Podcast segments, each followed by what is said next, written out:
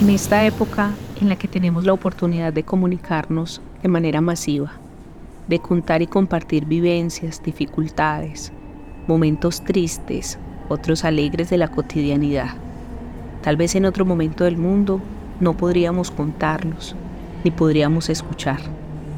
Historias de vida que nos dejan una semilla de esperanza para continuar adelante en este camino que a veces no es el más sencillo.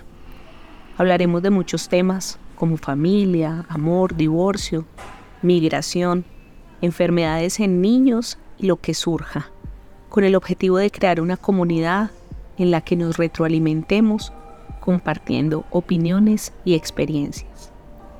Así nace, aunque el mundo te diga no, un podcast sin muchas pretensiones, más que tomarnos un buen café en compañía de amigos, de personas que conozco y profesionales que de alguna manera han aportado enseñanzas y contenido a mi vida.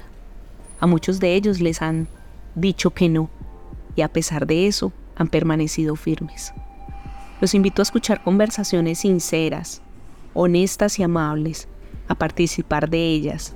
Tenemos tanto que contar y el mundo que escuchar que al final nos sentiremos reconfortados.